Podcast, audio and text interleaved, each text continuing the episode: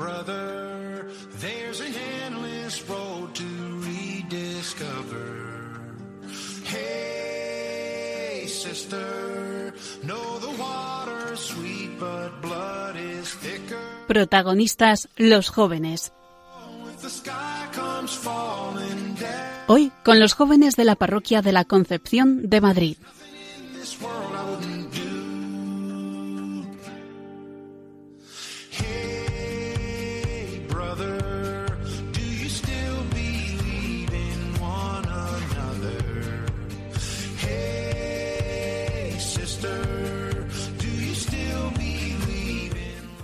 Hola, ¿qué tal estás? Espero que todo bien. Empezamos una apasionante hora de radio aquí en Protagonistas los Jóvenes.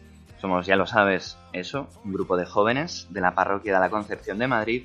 Y como dicen que la noche es joven, pues vamos a acompañarte hasta la medianoche.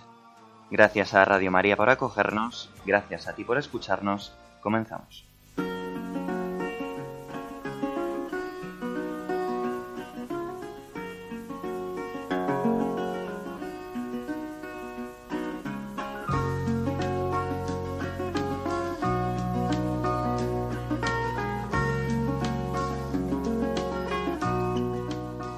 El 11 de julio de 1920, el semanario de la comarca de Altötting, en Baviera, Alemania, publica el siguiente anuncio. Funcionario del Estado de rango medio, soltero, católico, de 43 años, procedencia rural, busca para contraer matrimonio cuanto antes a una muchacha limpia, buena católica, que sepa cocinar y realizar las tareas del hogar, que tenga experiencia con la costura y posea mobiliario. A este anuncio responde la ya no tan joven María, Contaba con 36 años el día de su boda y era una persona vitalista, espontánea, bondadosa y sociable. Una mujer con sensibilidad, muy interesada por el arte.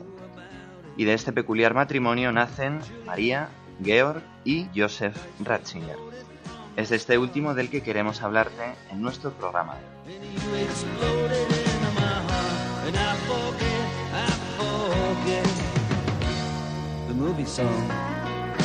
When you're gonna realize it was just that the time was wrong, Juliet. Pues para ayudarnos a contar la historia de Joseph Ratzinger, saludo ya a María Rosa Alarcón, nena para los amigos. ¿Cómo estás, nena? Muy bien, Jaime. Bueno, pues te empiezo contando que una de nuestras fieles oyentes nos pidió que pusiéramos en alguno de nuestros programas la canción de Romeo and Juliet, de Mark Knopfler, y con ella hemos querido arrancar nuestro programa de hoy. En fin, como ya os hemos anunciado, en el programa especial de hoy hablaremos sobre la figura de Joseph Ratzinger, nuestro querido Papa Emérito Benedicto XVI.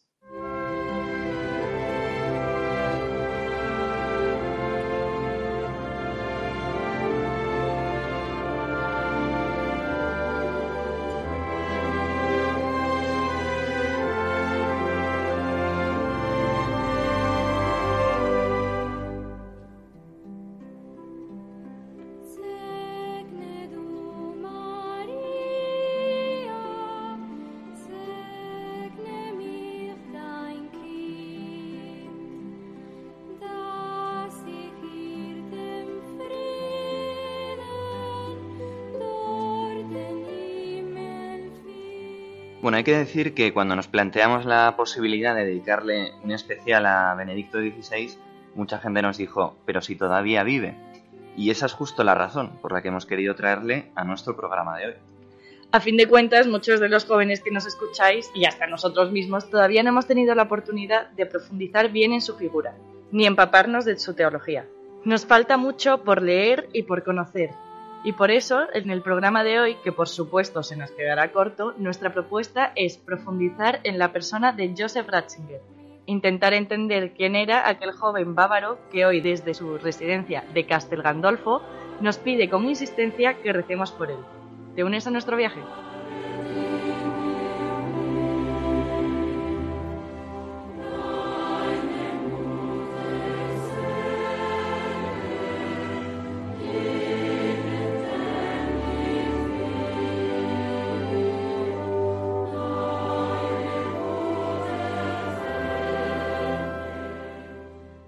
La madrugada del viernes al sábado santo y en un último intento de rebelión el invierno parece defenderse de la primavera que irrumpe.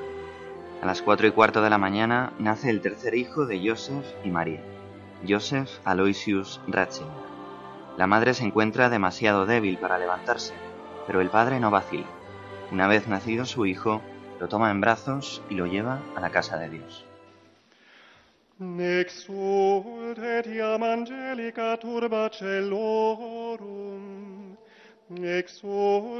divina et regis La liturgia ya ha comenzado. Todos los ventanales del templo están tapados con grandes paños negros y solo las velas iluminan tenuemente el tenebroso espacio. Pronto resonará en la iglesia la exclamación Lumen Christi, luz de Cristo. El órgano empezará a tocar el Gloria y el sacerdote declarará Cristo ha resucitado. Y la luz irrumpirá por fin en la iglesia. A las ocho y media de la mañana, cuatro horas y cuarto después del parto, Joseph Ratzinger pone a su hijo en brazos de la religiosa Adelma Rorhirsch, que está allí representando a Ana, la hermana del gendarme y verdadera madrina del bebé. Mientras, el sacerdote pronuncia las palabras de bendición y derrama el agua recién bendecida sobre el bautizado, haciendo que así este pequeño se sumerja en cuerpo y alma en el misterio de la Pascua. Los padres de Joseph siempre han visto este orden de días como algo muy providencial, y así se lo hicieron saber a él. Sobre esto, él mismo concluirá más adelante. Siempre ha sido muy grato para mí el hecho que de este modo mi vida quedase así sumergida en el misterio pascual, lo que no podía ser más que una bendición. Indudablemente no era el domingo de Pascua, sino exactamente el sábado santo. No obstante, cuanto más lo pienso, tanto más me parece la característica de nuestra existencia humana. Esperar todavía la Pascua y no estar aún en la luz plena, pero encaminarnos confiadamente a ella.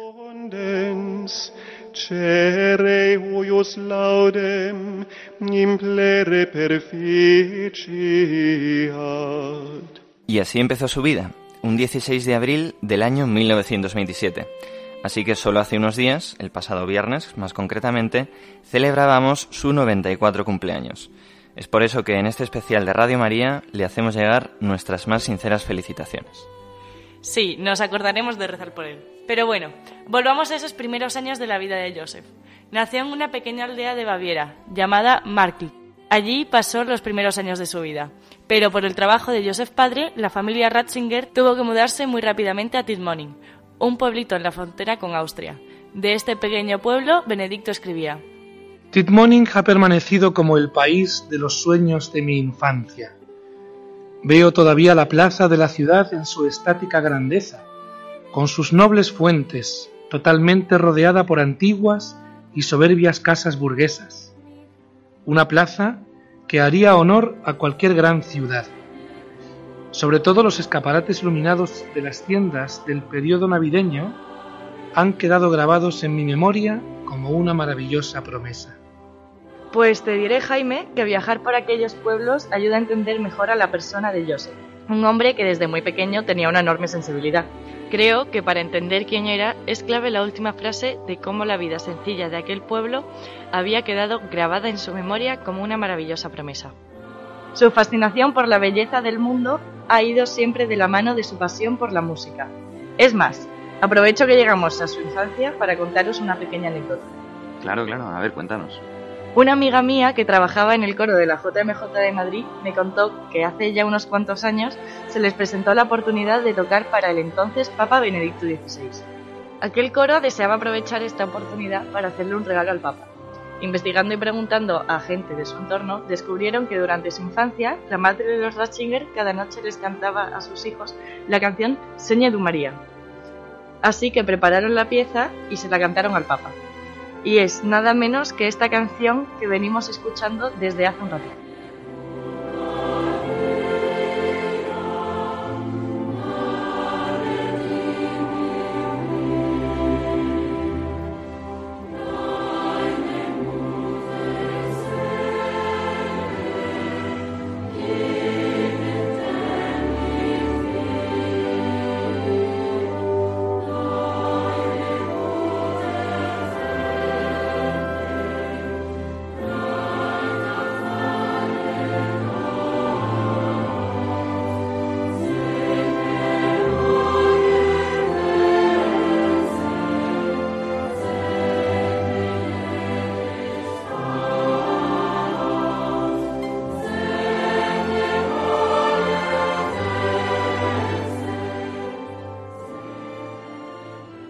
Maravilla nos has traído, nena. Eh, te tengo que reconocer que es emocionante pensar en cómo el Señor utilizó a ese coro de la JMJ para llegar a, nuestro querido Papa.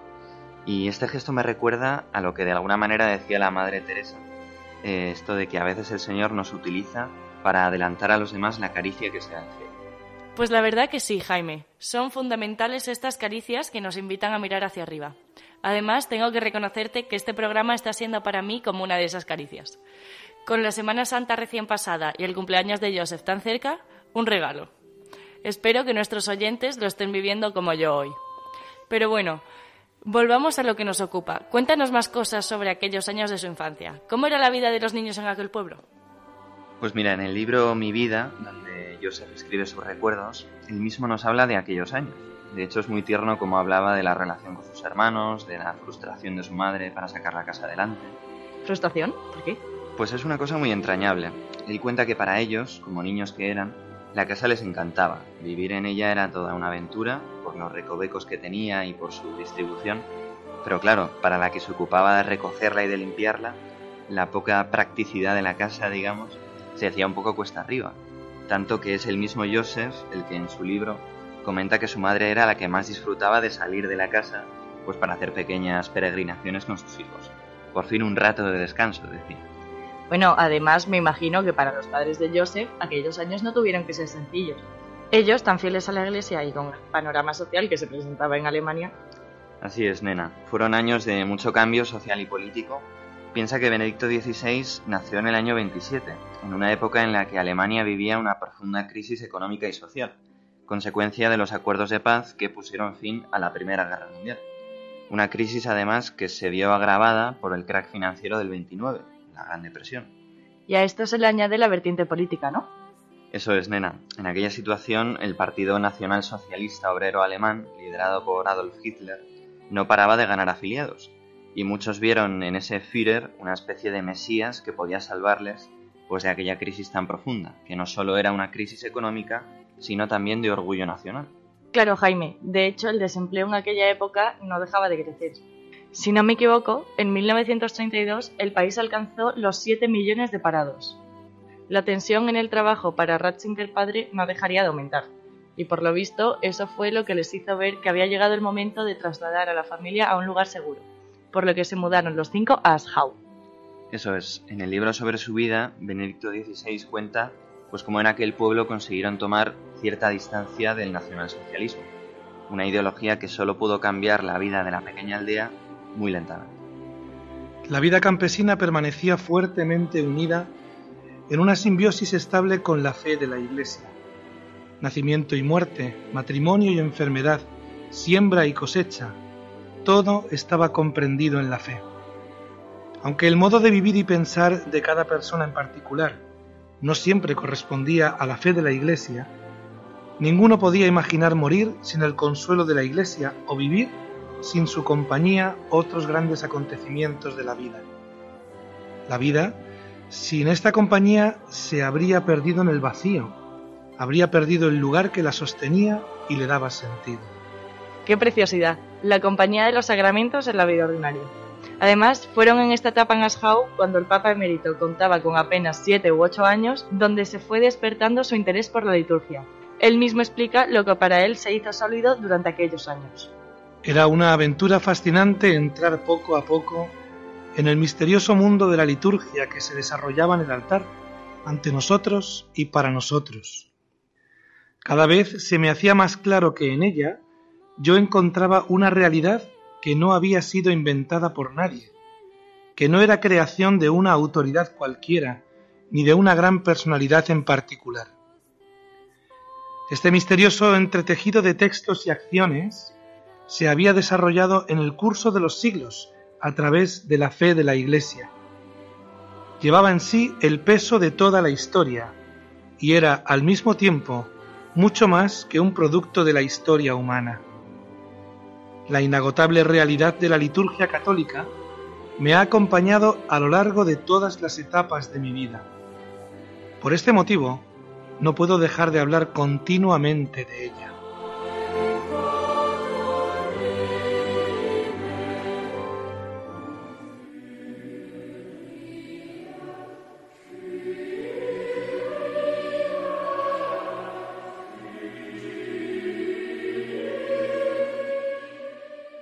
Una pasada cómo Benedicto, con solo dos frases, nos invita a parar y a contemplar lo que ocurre delante de nuestros ojos. Sus palabras son siempre una invitación a acoger el deseo que hay en nosotros de ver a Dios. Y esto me recuerda a lo que decíamos al principio, que hablar de la persona de Ratzinger nos obliga a mirar la belleza del mundo, una belleza siempre concreta, una belleza que nos eleva. Pero bueno, volvamos un poco a su vida. Joseph padre se jubiló en 1936, lo que permitió a la familia mudarse a Tronstein, una pequeña casa de campo que Joseph y María habían conseguido comprar con sus ahorros. La casa se componía de un gran prado en el que se levantaban dos grandes cerezos, manzanos, perales y ciruelos. El terreno estaba delimitado por un bosque de encinas, del cual les separaban solo unos pocos pasos. La propiedad estaba construida en el estilo alpino típico de la zona de Salzburgo. El granero y el establo unidos a la vivienda bajo un mismo tejado. El tejado de los establos y del granero estaba cubierto de tablitas de madera protegidas contra el viento por el peso añadido de piedras. No había agua corriente, pero en compensación, delante de la casa discurría una fuentecilla que daba un agua fresca y deliciosa. ¿Sabes, Jaime? Me impresiona mucho pensar que estas descripciones tan precisas las escribió el Papa muchos años después del primer contacto con la casa. Creo que esa capacidad descriptiva nos habla también de Benedicto como una persona siempre atenta a los pequeños detalles. Pero no solo eso, Jaime, es que además creo que esta nueva etapa de su vida es la que más nos permite profundizar en su personalidad introvertida. Un papa introvertido, ¿cómo es eso posible? Impresiona, ¿verdad? Muchas de las cosas que se han podido decir de su pontificado pueden venir de este no comprender la personalidad de Joseph. Por eso disfruto mucho con las descripciones que el mismo Papa hace de estos años de su vida. Oye, nena, pues sigue contándonos cosas de aquella época. Pues mira, llegaron a Traunstein en el 37 y no hizo falta que pasase mucho tiempo para que el párroco del pueblo percibiese en Joseph un tesoro escondido, por lo que sugirió a sus padres que le inscribiesen en el seminario donde ya estaba matriculado su hermano Georg. Sin embargo, la economía familiar impidió que Joseph se inscribiese en el seminario hasta unos años más tarde, cuando su hermana María encontró trabajo para ayudar en los gastos de la casa. Según él mismo nos cuenta, estos años fueron para Joseph como un nazaret. Con su padre jubilado y sus hermanos fuera de casa, podría disfrutar de la compañía de sus padres dando largos paseos. Además, como ya sabes, Jaime era un niño muy disciplinado. Con 11 años se autoimpuso una estructura fija de trabajo diario. El camino que hacía del colegio a casa lo pasaba repitiendo lo que había aprendido en clase. Su gran intelecto le convirtió en una figura de autoridad entre sus compañeros, y fue en esta época cuando cogió el gusto por enseñar. Fue ya en 1939 cuando Joseph entró en el seminario, feliz y lleno de expectativas. Joseph había disfrutado durante su infancia de largos momentos de silencio. Podríamos decir que la vida en un internado no debía ser para él una vida fácil. Encontrarme metido en una sala de estudio con cerca de 60 compañeros era para mí una tortura. Me parecía imposible estudiar, pero la verdad es que lo que más me fastidiaba era que estaban previstas dos horas de deporte cada día. Esto era para mí un suplicio. Yo no estaba especialmente dotado para el deporte y además era el más pequeño entre mis compañeros. Tengo que decir, no obstante, que mis compañeros eran muy tolerantes conmigo, pero a la larga no es agradable tener que vivir de la tolerancia de los demás y saber que para ellos yo era una carga. De nuevo, escuchar estas palabras del Papa nos hace tomar conciencia de su gran humanidad y su capacidad para vivir en la verdad de las cosas, aun cuando eso supone reconocerse una carga para todos. Bueno, aquello no duraría mucho porque en ese año estalló la guerra y el seminario fue requisado como hospital militar, por lo que todos los chicos volvieron a casa, aunque paseaban juntos por el bosque y jugaban en el lago. Esto le ayudó a reconciliarse con el seminario, y lo que había empezado como algo muy tortuoso se convirtió para él en una enseñanza muy hermosa. Aprendió a adaptarse a la vida en común, a salir de sí mismo y a formar una comunidad con los demás, hecha de dar y recibir. Ahora que lo mencionas, ¿cómo vivió el futuro Papa la guerra? Pues mira, en 1943, cuando Joseph tenía 16 años, el pequeño grupo de seminaristas de su clase fue llamado a los servicios antiaéreos de Múnich. En el 44 tuvieron que servir en un campamento situado cerca de Hungría, aunque en noviembre de ese año les permitieron volver a casa. Sin embargo, poco después de su vuelta, los americanos entraron en su pueblo tomando a los soldados como prisioneros de guerra. Así que no fue hasta el 19 de junio de 1945 cuando Joseph pudo volver a su casa. Llegó la noche del viernes del Sagrado Corazón.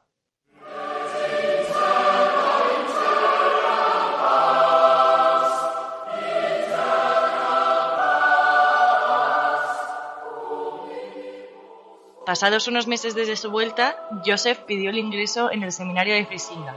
De su reincorporación al seminario escribió. Después de los años de guerra, nació en mí una fuerte gratitud que determinó la voluntad de recuperar el tiempo perdido y de servir a Cristo en su iglesia por un tiempo nuevo y mejor. Sabía por experiencia propia lo que eran las puertas del infierno y podía ver también que la casa construida sobre la roca se había mantenido firme. Joseph pasó por la Facultad de Teología de Múnich entre 1947 y 1950, en unos años que dejaron una huella imborrable en aquel joven. Esos años le abrieron, según sus propias palabras, un nuevo modo de entender la unidad de la Iglesia y Eucaristía. Profundizó en la lectura de las obras de los padres y acabó participando en un concurso propuesto por la facultad que le acabó abriendo las puertas al doctorado. El tema del concurso era la enseñanza sobre la Iglesia de San Agustín, y la conclusión a la que Ratzinger llegó fue que la Iglesia es ciertamente el pueblo de Dios, que existe como cuerpo de Cristo. Después de sus años en la Facultad de Teología, Joseph Ratzinger recibió, junto con su hermano Georg, la ordenación sacerdotal, el 29 de junio de 1951, día de San Pedro y San Pablo, de manos del cardenal Folhada. Una vez se ordenó, desempeñó la tarea pastoral durante dos años, pero pronto, el 1 de octubre de 1952, fue llamado al seminario de Frisinga, donde impartió un curso sobre los sacramentos. Volvía así a su querido trabajo teológico y académico. Después de doctorarse y presentar la tesis, y tras varios años de docencia como profesor en Frisinga, Ratzinger consigue la cátedra de teología en la Universidad de Bonn. Llega entonces uno de los momentos clave en la historia de la Iglesia en el siglo XX. Efectivamente, Jaime. En esos años, el Papa Juan XXIII convoca el Concilio Vaticano II y Ratzinger es llamado a participar como asesor y perito. Su trabajo en el documento sobre la Sagrada Escritura y la revelación le convierte en una estrella en el mundo teológico. Pero entonces ocurre otro acontecimiento histórico del siglo XX, ¿no es verdad? no? Eso es, Jaime. En 1968 tiene lugar la llamada Revolución Sexual. En ese momento, Ratzinger estaba dando clases en la Universidad de Tubinga y siguió de forma muy reflexiva las protestas estudiantiles. De hecho, muchos años después, en 2019, el Papa publicó un documento en el que habla de aquellos años como del origen de la pederastia en la Iglesia. Pasados estos años, se traslada a la Universidad de Ratisbona, ciudad en la que vive con su hermano Georg. De hecho, en el libro de mi vida, el Papa Emérito cuenta que aceptó la cátedra dogmática en Ratisbona con la esperanza de desarrollar su teología en un contexto menos agitado, académicamente hablando, claro, y porque no quería estar implicado en las continuas polémicas. Como siempre, nuestro querido Ratzinger buscaba más el descanso que la confrontación. Durante su estancia en Ratisbona, Hans Urban Balthasar le invitó a un círculo de teólogos para discutir sobre el modelo del cristiano abierto al mundo. Este encuentro fue su primer contacto con von Balthasar, del que dice: No he vuelto a conocer jamás a hombres con una formación teológica y cultural tan amplia como Baltasar o Delibac. El encuentro con Baltasar fue para mí el comienzo de una amistad para toda la vida, de la cual solo puedo estar agradecido. Además, nena, de estos años en Ratisbona tenemos que destacar un hecho muy relevante dentro de la Iglesia y que, dado su amor por la liturgia, tuvo que ser especialmente significativo para Joseph, la publicación del misal de Pablo VI y la consecuente prohibición casi completa del misal precedente. Sobre este hecho histórico, el Papa emérito comentaba. Yo estaba perplejo porque algo semejante no había ocurrido jamás en la historia. Y es que este hecho nos ha producido unos daños extremadamente graves, porque se ha desarrollado la impresión de que la liturgia se hace, que no es algo que existe antes de nosotros, algo dado, sino que depende de nuestras decisiones. Y es que la liturgia es el encuentro con el misterio, que no es un producto nuestro, sino nuestro origen y la fuente de nuestra vida. Vaya, Jaime, este papa no tenía pelos en la lengua. Pero cuéntanos, ¿qué pasó después de esos años? El 25 de marzo de 1977, el Papa Pablo VI lo nombra arzobispo de Múnich y Frisinga, lo que le hizo abandonar tanto su carrera académica como la vida común con su hermano. Las semanas hasta la consagración fueron difíciles. Interiormente continuaba titubeando y además había tal cantidad de trabajo que despachar que llegué al día de la consagración casi exhausto. Debo decir que aquel fue un día extraordinariamente bello. Ese mismo año publicó su libro Escatología, libro en el que habla tanto de las realidades íntimas como de la revelación de lo que es el hombre, alma, cuerpo y espíritu. Este documento ha traído una inmensa luz a esta parte de la teología. Al ser ordenado obispo, escogió como lema episcopal colaborador de la verdad. Él mismo explicó su sentido. Por un lado, me parecía que esa era la relación entre mi tarea previa como profesor y mi nueva misión. A pesar de los diferentes modos, lo que estaba en juego y seguía estándolo era seguir la verdad, estar a su servicio. Pablo VI lo creó cardenal el 27 de junio del mismo año. En el mes de octubre de 1978 participó en el cónclave que eligió a Juan Pablo II. El Papa polaco nombró a Ratzinger prefecto de la Congregación para la Doctrina de la Fe. Además, presidió la comisión que redactó la última versión del Catecismo de la Iglesia, publicada en 1992. Y por si todo esto fuera poco, Ratzinger asumió el peso de hacer el seguimiento a las denuncias de abusos sexuales que se presentaron en aquellos años contra sacerdotes norteamericanos. El cardenal, que siempre deseó volver a la vida académica, llegó a presentar su renuncia al Papa hasta en tres ocasiones, una de ellas incluso tras sufrir un ictus en 1991, pero Juan Pablo II le pidió que continuase con su valiosa labor. ¿Cómo es eso, Jaime? ¿Joseph quería retirarse? Así es, nena. De hecho, en el libro Últimas Conversaciones, reconoce que los años entre el 91 y el 93 fueron para él muy duros, tanto física como psicológicamente, aunque por supuesto de esta mala racha acabó reponiéndose. Aprovecho que hacemos un alto en el camino en esta última parte para traeros la respuesta que el entonces Papa Juan Pablo II le dio a Joseph tras presentar por tercera vez su renuncia. Le dijo así, no se moleste en escribirme ni en decirme que desea ser liberado de sus responsabilidades, porque no le voy a hacer caso. Usted tiene que seguir mientras yo esté aquí.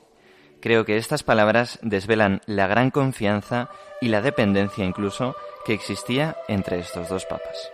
Totalmente de acuerdo, Jaime. Creo que sin temor a equivocarnos podemos decir que ambos compartían una relación muy estrecha. Y es verdad que esos años fueron muy duros para Ratzinger. De hecho, fue en esa época cuando perdió a su hermana, con la que tenía una relación muy estrecha. Así es. Poco después sufrió una embolia que le acabó dejando ciego del ojo izquierdo, no pudiendo distinguir entre el claro y el oscuro. Sin embargo, los años siguieron pasando entre mucho trabajo y mucha oración, y acompañando muy de cerca al Papa Juan Pablo II en los últimos años de su pontificado. Finalmente, el 2 de abril de 2005, muere Juan Pablo II. Ratzinger, como decano del Colegio Cardenalicio, fue el encargado de presidir la celebración de su funeral. De su predecesor, el Papa emérito nos decía, Esta muerte me conmovió mucho, por supuesto, pues teníamos una relación muy cercana. Para mí fue una figura decisiva. Había visto todo su calvario y cuando lo visité en el hospital Gemelli sabía que no podía durar mucho. Al mismo tiempo tengo la conciencia de que Él está ahí, de que nos bendice desde su ventana celestial, como luego dije también en la plaza de San Pedro.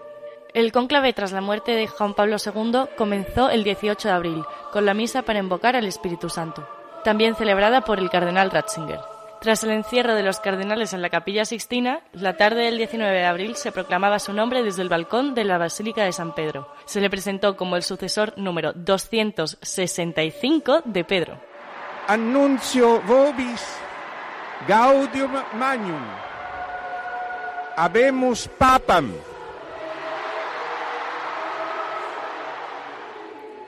Eminentissimum ac reverendissimum dominum Dominum Josephum, Sancte Romane Ecclesiae, Cardinalem Ratzinger, qui sibi nomen imposuit Benedicti decimi sexti. Escrutando, siempre alerta. Así lo conocían muchos. Ahora, alguien a quien todavía parecen notársele las huellas de una lucha interna se acerca al pretil. Quizá hubiera querido llorar, emocionado por el afecto que le había mostrado su gran Dios. A él, al pequeño Joseph, que tan débil se veía a sí mismo, a él, el Señor, le había confiado al final de su vida el rebaño al completo.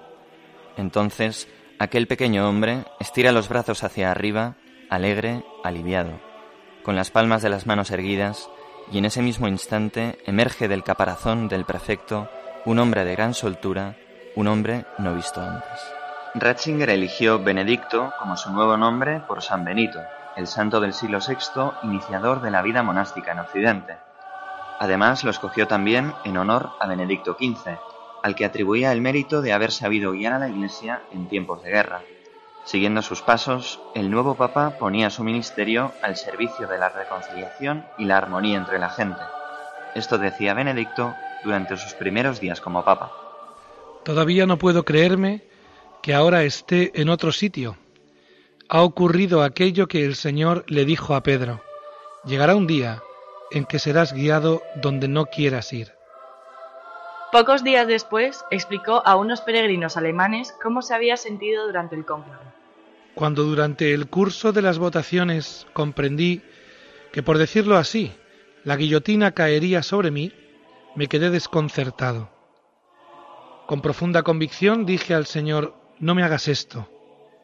Tienes personas más jóvenes y mejores que pueden afrontar esta gran tarea con entusiasmo y una fuerza totalmente diferentes.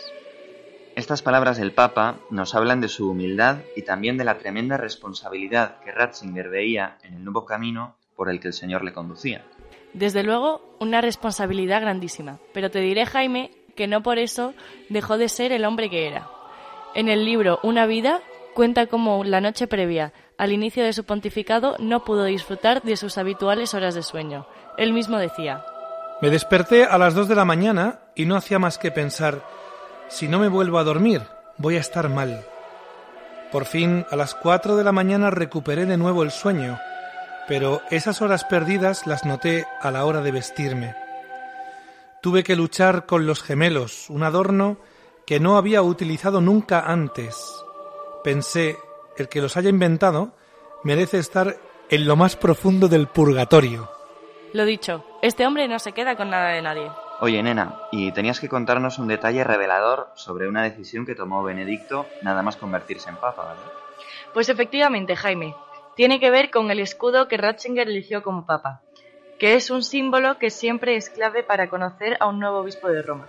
En el caso de Benedicto XVI, uno de los elementos más destacables está en la parte derecha de su escudo, y no es otro que un oso de color marrón. Oso que además lleva una carga en el lomo. Anda, qué curioso. Un oso en el escudo de un papa. Oye, pues cuéntanos cuál es su significado. Pues mira, Jaime, una antigua tradición cuenta que el primer obispo de Frisinga, una diócesis de la que Ratzinger también fue obispo, al realizar un viaje a Roma a caballo fue atacado por un oso, mientras atravesaba un bosque. El oso mató a su caballo, pero el santo obispo no solo logró amansar al oso, sino que le cargó su equipaje en el lomo y le obligó a acompañarle hasta Roma. Benedicto XVI contaba que él se sentía identificado con el oso. Decía que él también era un animal salvaje y que el Señor había hecho de él un animal manso.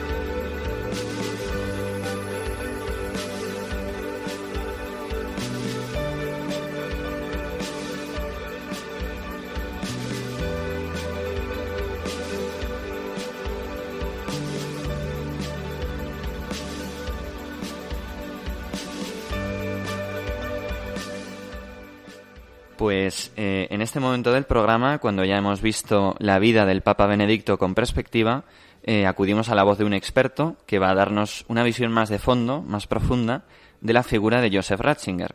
Y para eso saludo ya a don Pablo Blanco Sarto, sacerdote, profesor de la Facultad de Teología de la Universidad de Navarra y autor de una de las primeras biografías sobre Benedicto XVI. Buenas noches, don Pablo. Muy buenas noches. Primera pregunta, eh, empezamos fuerte. A ver, en un siglo XX y comienzos del siglo XXI, con cambios tan profundos en la Iglesia y a la vez con, tantos papas santos que hemos tenido, eh, ¿qué le parece a usted que ha supuesto la figura no solo del Papa Benedicto XVI, sino también de su etapa anterior como cardenal Ratzinger, en este periodo para la Iglesia? ¿Qué ha supuesto? Sí, efectivamente, el siglo XX es el siglo de las dos guerras mundiales, pues también el siglo del Concilio Vaticano II y en el Concilio Vaticano II intervienen nada menos que tres papas santos. Ujú. San Juan XXIII, San Pablo VI y San Juan Pablo II, ¿no? Casi nada. eh, sí, eh, efectivamente, ¿no? Y también el, el joven perito Joseph Ratzinger va a estar por ahí con tan solo 35 añitos, ¿no? Ujú. Y es verdad, o sea, eh, Karol Wojtyła y Joseph Ratzinger colaboraron después durante 23 años, durante el pontificado de eh, Juan Pablo II. Ratzinger era entonces el prefecto de la Congregación para la Doctrina de la Fe. Y la verdad es que formaron un tándem invencible. Ujú. Y Juan Pablo II era el papa peregrino, el atleta de Dios que iba por el mundo predicando el Evangelio, mientras Ratzinger un poco, por decirlo así, se quedaba eh, guardando la tienda, ¿no? Sí. y, y trabajando eh, duramente. Es impresionante ver la cantidad de documentos emanados en esos años en la Congregación para de la Fe, ¿no? Y además eh, quedaba pendiente la tarea de aplicar el Vaticano II. Había terminado en el año 1965, habían pasado casi 20 años, la Iglesia había experimentado una fuerte crisis, la crisis del posconcilio, y eh, había que aplicar esos principios que estaban magníficamente expuestos en las páginas de concilio, pero que tenían que hacerse realidad, tendrían que encarnarse, por decirlo de alguna manera, ¿no? Y había temas pendientes como la centralidad de la Eucaristía o la atención de personas homosexuales, que será uno de los documentos que emanará la Congregación para la la Fe, o la relación entre fe y razón y la colaboración entre ambos, y que realmente fue muy fructífera. ¿no? Ujú. El resultado es un magisterio realmente brillante, que consiguió poner por obra eso, lo que decíamos que estaba expuesto magníficamente en las páginas del eh, Concilio Vaticano II, ¿no? Y después ese mismo Ratzinger se convirtió en sucesor de Juan Pablo II, en Benedicto XVI. Muy bien, don Pablo. O sea que podríamos decir algo así, por, por decirlo en una palabra, que el cardenal Ratzinger ayudó un poco a consolidar todo ese legado teológico y pastoral que supuso el concilio. Sí, a mí me parece que Juan Pablo II y Benedicto XVI eran plenamente complementarios. Eh, Juan Pablo II era, era polaco, era filósofo, era más de la corriente francesa y más fenomenólogo. Es, eh, Ratzinger era un teólogo, un teólogo alemán y por lo tanto, eh, digamos que hicieron un equipo inmejorable, ¿no? Y, y Ratzinger, pues lógicamente, ayudó a darle una forma teológica al pontificado de, de, de Juan Pablo II, ¿no? Entonces, en ese sentido yo creo que se complementaron muy bien. Sí. Precisamente ahora que habla de, de esa faceta teológica de- del cardenal Ratzinger, eh, ¿le parece apropiado o justificado eso que algunos pidieron en su día eh, de que Benedicto XVI fuera nombrado doctor de la Iglesia, a su muerte, lógicamente, precisamente por ese legado teológico que nos ha dejado? Bien, tal vez nos encontramos ante una exageración, pero vamos, yo creo que es evidente el valor de su pensamiento. Eh, por un lado supone una síntesis de la gran teología alemana del siglo XX y también de la tradición de toda la Iglesia, ¿no? Sus grandes maestros, sus primeros maestros, como él mismo dice, eh, fueron San Agustín, eh, San Buenaventura y Santo Tomás de Aquino, ¿no? O sea que retoma todo ese río, toda esa gran corriente de la creación de la Iglesia y la actualiza también a la luz del Vaticano II, como decíamos, ¿no? Yo no lo sé, eh, yo no soy profeta ni hijo de profeta, el tiempo dirá, ¿no? Pero es, es evidente que mm, esta teología de Ratzinger va a jugar un papel importante en ese pensamiento entre dos milenios, ¿no? Estaba acordando ahora que en una ocasión, en un congreso en Roma, hubo uno de los conferenciantes que pidió precisamente esto, el título de doctor de la Iglesia para Ratzinger. No era un teólogo, mm, digamos, especialmente conservador. eh. De hecho, pertenecía a una institución alemana, la Integrierte Gemeinde, eh, a la cual el mismo Ratzinger le había ayudado a, a reconducir algunos presupuestos, eh, digamos, un tanto heterodoxos, ¿no? Vale. por ejemplo, sobre el tema de la resurrección de la carne o el tema de la virginidad perpetua de María. Y Ratzinger había estado ahí dialogando con ellos y este hombre, que era un hombre así como muy carismático y con gran fuerza, pidió eh, ahí el título de doctor para, para Ratzinger, ¿no? Y en allí nadie protestó. ¿eh? Entonces el tiempo y la iglesia ya dirán si es oportuno o no. Yo no puedo decir más que esto. Bueno, de momento lo dejaremos en un escolástico del cambio de milenio, por ejemplo. Sí, eh, escolástico y, y patrístico, ¿eh? Porque para Ratzinger el pensamiento de los padres de la Iglesia, junto con la escritura, lógicamente, es un teólogo que ha prestado mucha atención a la exégesis, incluso a la exégesis eh, contemporánea, ¿no? La verdad es que la mayoría de cuño alemán, pero eh, el, el- el ir a las fuentes para él es fundamental, ¿no? Entonces, las fuentes, como dijo el Vaticano II, eh, que se encuentran en la escritura y los padres, ¿no? Él dirá que es Antwort, ¿no? Eh, eh, palabra y, y, y la respuesta a esa palabra, ¿no? El eco de esa palabra que nos ayuda a entender la revelación en toda su plenitud, ¿no? Yo creo que él está en esa misma línea. Muy bien. Bueno, cambiemos radicalmente de tercio eh, con una cuestión espinosa pero importante y es la de cómo se enfrentó el Papa ya Benedicto XVI a toda esta crisis que hubo en la Iglesia con el asunto de los abusos por parte de sacerdotes. Y se enfrentó con una clarísima decisión a este problema, ¿no? De hecho, esto venía de bastante antes, ¿eh? en un momento en el cual, pues, tristemente se aplicaba más bien una estrategia de encubrimiento Sí. o de traslado de los agresores. Fue Ratzinger quien empezó a tirar de la manta, por así decirlo, ya desde 1984, es decir, recién llegado a Roma.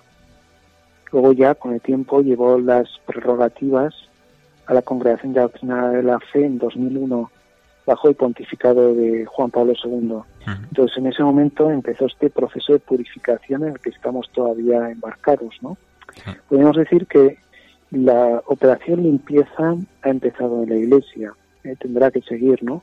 Tiene que seguir adelante, además no solo en Roma, ni solo en la Iglesia, eh, porque el tema del abuso a menores es una tremenda injusticia que además deja huellas muy profundas en las personas que no puede ser pasado por alto, ¿no? Entonces, eh, digamos que dentro y fuera de la Iglesia esa operación limpieza debe seguir adelante. Muy bien. Eh, si tuviera que resumir el pontificado de Benedicto XVI en tres palabras, por ejemplo, ¿cuáles serían y por qué? Bien, es bueno, es difícil, ¿no? Porque hay es- se han dicho muchas palabras, ¿no? Sí. Pero después a escoger tres, eh, yo diría que razón, corazón y oración, que además riman, ¿no? Razón porque fue el Papa de la razón eh, que intentaba promover ese diálogo entre fe y razón, diciendo hay cosas que no hay que responderlas solo por la fe, sino también por la razón y el sentido común, ¿no? Eh, los oyentes se acordarán de ese encuentro que mantuvo con Jürgen Habermas, eh, quizá el filósofo alemán más importante en estos momentos, agnóstico, ilustrado, eh, y llegaron a un acuerdo que decían que razón y religión deben curarse de sus respectivas patologías. Es decir, eh, la razón puede impedir que la religión caiga en el fanatismo y el fundamentalismo.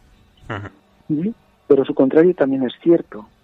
O sea que eh, la religión puede impedir que la razón, y sobre todo la razón moderna, incurra en errores como eh, Auschwitz o, o- o Hiroshima o Chernobyl, que son errores como muy modernos, ¿no? Sí. Entonces ahí es donde razón y religión, con esa circularidad de la cual hablaba Juan Pablo II, pueden curarse de sus respectivas patologías, ¿no? Ni fideísmo ni racionalismo. Efectivamente. ¿eh? sino un diálogo fecundo entre ambos, ¿no? ¿Eh? Donde se ayuden y se potencien mutuamente, ¿no?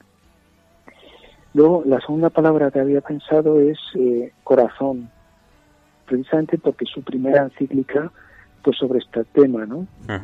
O sea, el tema, por ejemplo, de los abusos no solo lo, lo aborda desde el punto de vista eh, práctico y disciplinar, sino también desde el punto de vista teórico y teológico, ¿no? Eh, eh, él habla ahí en la encíclica de Euscaritas Es, que es la encíclica programática, la primera encíclica de su pontificado, de cómo Eros y Agape eh, necesitan potenciarse mutuamente. Ese. Eros, ese amor humano, necesita purificarse para convertirse en verdadero Agape. Es, suelo poner el ejemplo que utilizan los teólogos de que eh, el- eh, lo que se hace con el oro para conseguir una mayor pureza. ¿Qué se hace con el oro? Pues se mete en un crisol, se somete a altas temperaturas de tal manera que se eh, queman pues las impurezas que tiene disueltas, la arenilla, el barro, etcétera, ¿no? Entonces, como la temperatura de combustión del oro es mucho más alta, al final lo que queda es oro muy puro, oro en muchos quilates. Sí. Pues con el corazón humano pasa algo parecido. Necesitamos que a través del dolor, ¿eh? pues eh, a través de ese continuo proceso de purificación, nuestro amor vaya mejorando, se vaya purificando. ¿no? Pues yo creo que esta aportación eh, también es imp- importante, ¿no? ¿Eh? Para que el amor no caiga ni en la arbitrariedad ni, ni en el sentimentalismo y por otro lado la verdad no sea dura. La verdad sin amor es una, una verdad hiriente, ¿no? Eh, a veces lo hemos podido experimentar nosotros. Nos han dicho algo que es verdad, nos lo han dicho sin cariño y podemos decir, oye, pues tienen, tienen razón, ¿no? Pero ya podían habérmelo dicho de otra manera, ¿no? Entonces, él, como un mantra, a lo largo del pontificado está repitiendo estas palabras, ¿no? Eros y agape, y luego verdad y amor, ¿no? La mutua complementariedad entre verdad y amor. Y luego, si se me permite una tercera palabra, Sí, claro. creo que alimenta eh, la razón y el corazón es la oración, porque él entiende que es el verdadero motor de la Iglesia. De hecho, él, por ejemplo, a la liturgia le ha dado una gran importancia, también desde el punto de vista teológico, y llegó a decir que eh, el motivo de la crisis de la Iglesia es el descuido en la liturgia. Cuando se retira, dice, bueno, eh, no, no me retiro, no me jubilo sin más, yo subo al monte a orar. O sea, apoyar la Iglesia con la oración y el trabajo. Y es lo que ha hecho en estos años de, eh, de- después de la renuncia, ¿no? de retiro, donde ha aplicado el lema benedictino de hora en la hora. O sea, que él está acabando sus días como un buen monje benedictino, rezando especialmente por la iglesia. Y cuando decimos, oye, es muy importante rezar por la iglesia, pues él lo demuestra también con, con este gesto, con, con este modo de terminar su vida. Pues ya para terminar, don Pablo, eh, una pregunta que a veces eh, uno ve, bueno, más que una pregunta, una, opinión que uno detecta a veces a pie de calle, ¿qué les diría a esos cristianos o no cristianos que dicen esto de, bueno, pues yo soy más del Papa Benedicto, o yo soy más de Francisco, o yo de Juan Pablo II? Eh, ¿Qué les diría a esos que tratan de, como de establecer barreras o, o separaciones entre, entre los distintos papas? Bueno, yo creo que es legítimo, incluso inevitable, que uno tenga sus gustos y preferencias, ¿no? Eh, A lo mejor, pues nosotros preferimos un papa pues más europeo o más carismático eh, o, o no sé, o más italiano, a lo mejor algunos, ¿no? Pero yo estoy convencido que, que en cada momento tenemos el Papa que hace falta para la Iglesia. ¿eh? Y ahora en este momento más del 50% de los católicos se encuentran en América Latina, ¿no? Bueno, pues se ve que el Espíritu Santo ha dispuesto, eh, también con la colaboración de los cardenales, que haya un Papa latinoamericano, ¿no? ¿Eh? Bueno, pues eh, de todas formas, eh, a pesar de las diferencias de estilo que son evidentes, me gustaría destacar la sintonía de ideas que hay entre ambos, ¿no? O sea, yo suelo decir un poco, medio en broma, medio en serio, que Francisco es el Papa Benedicto en tweets. Digamos, un lenguaje como mucho más directo, mucho Sí. más inmediato, ¿eh? pero eh, las ideas de fondo son muy parecidas. Y Eso que hablábamos antes, ¿no? De todo el tema de los abusos o la reforma financiera, ¿no? ¿Eh? Pues es algo que eh, empezó el Papa Benedicto XVI y lo que ha hecho el Papa Francisco es continuar con esa reforma que empezó su predecesor, ¿no? Sea que creo que también hay que ver cómo la historia de la Iglesia es eh, algo continuo, eh, siempre asistido por el Espíritu Santo y que las personas pasamos y cambiamos, ¿no? Pero eh, lo que queda es la acción de Dios en su Iglesia. Pues nada, don Pablo, eh, ha sido un verdadero placer tenerle con nosotros. Eh, le agradecemos mucho este tiempo, porque además el, el tiempo de un sacerdote siempre es especialmente valioso. Así que nada, eso, muchas gracias y un abrazo. Bueno, un abrazo y nuestro tiempo es para los demás, o sea que Bueno. en ese sentido. Bueno, pues muchísimas gracias a vosotros. Y un saludo usted, a don todos. Pablo. Hasta luego. Hasta luego. Adiós. Gracias Jaime por esta súper entrevista y gracias a don Pablo por acompañarnos esta noche. Hemos hablado de la infancia de Joseph y hemos podido profundizar en su papado. Pero ya estamos llegando al final de nuestro programa de hoy y tenemos que hacerlo hablando de su renuncia. Ad certam perveni, vires mias, in gravescente etate, non iam aptas esset munus Petrinum eque administrandum. Bene consciusum hoc munus secundum suam essentiam spiritualem non solum accendo et loquendo exequi debere, sed non minus patiendo et orando. Con estas palabras dichas en latín, el Papa Benedicto XVI anunciaba a los cardenales su renuncia.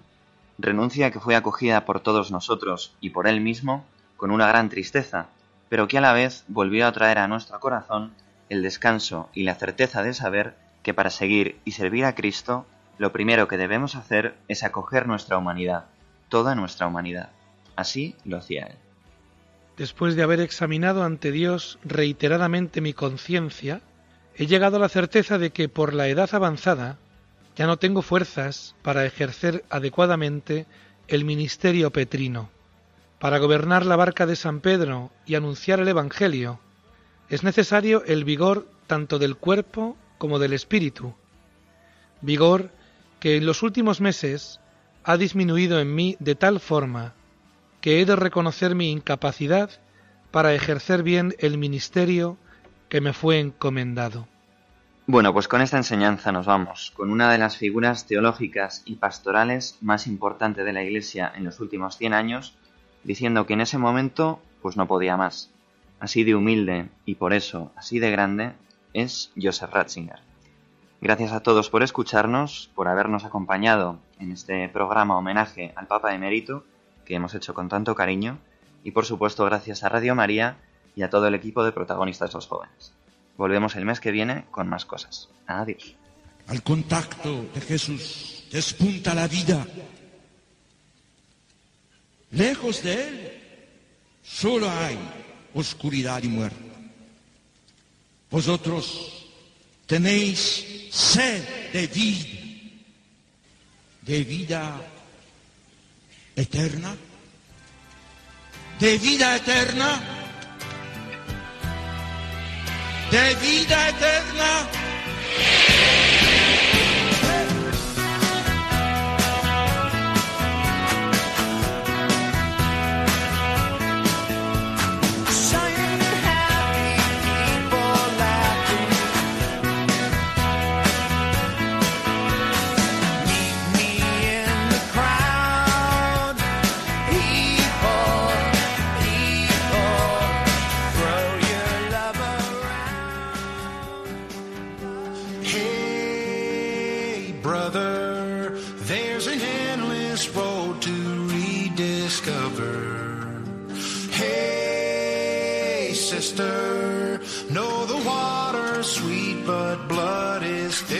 Protagonistas los jóvenes. Hoy con los jóvenes de la parroquia de la Concepción de Madrid.